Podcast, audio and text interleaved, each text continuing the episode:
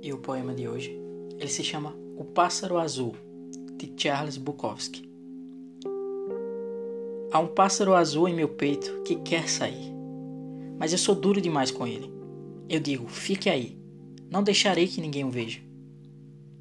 Há um pássaro azul em meu peito que quer sair, mas eu despejo uísque sobre ele e inalo fumaça de cigarro, e as putas e os atendentes dos bares e das mercearias nunca saberão que ele está lá dentro.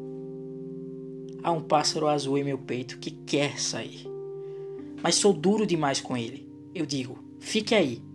Quer acabar comigo? Quer fuder com minha escrita?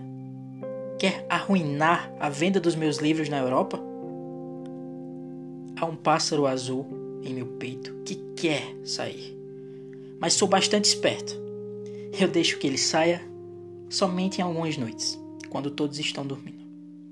Eu digo: sei que você está aí, então não fique triste. Depois o coloco de volta em seu lugar, mas ele ainda canta um pouquinho lá dentro. Não deixo que morra completamente.